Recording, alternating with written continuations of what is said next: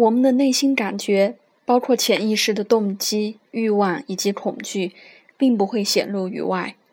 大部分人都会发展出一种人物角色或是社会面具。我们外表所显现的，往往与内心大不相同，甚至完全相反。这种面具常常会令人误解，使人们很难真诚地与他人交往。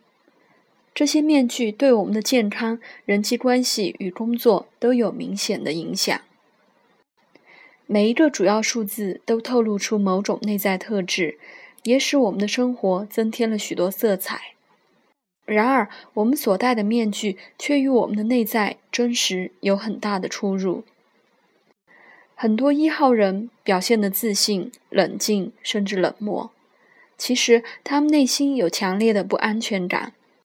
他们的竞争本性是源自于害怕输人的恐惧，表面上很独立，内心却害怕自己无法成功的完成一件事。二号人在别人眼中可能是平衡而具有分析能力的，但其实内心有着巨大的矛盾与理智冲突。当他们说不时，可能表现得非常坚决。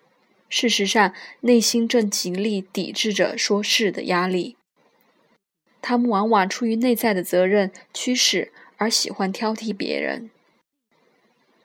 三号人则是用自信、乐观的假象来掩饰自我怀疑及沮丧的心。他们往往显得知性，表现得很有逻辑、很有智慧，以隐藏敏感的情绪。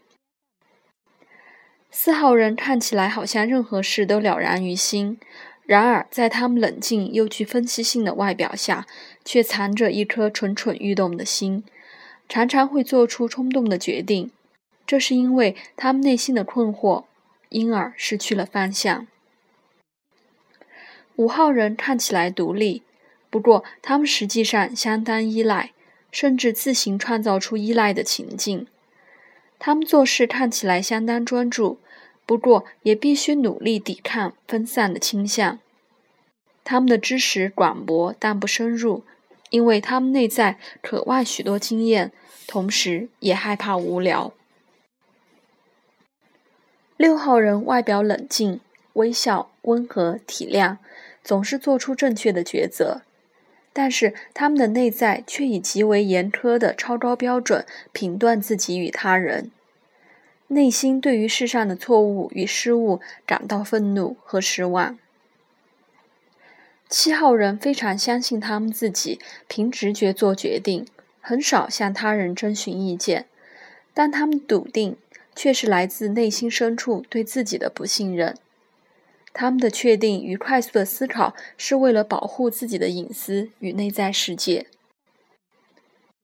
八号人总是表现出极力避免或干脆放弃权力，但实际上却对权力念念不忘。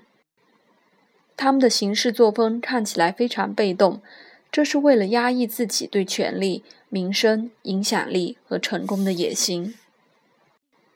九号人天生有深度，以及像磁场般的群众魅力，坚持己见以掩饰对自己定位以及他人评价的不安全感。由于时常位居领导地位，因此无法依照他们所相信的或向外追求的高标准行事。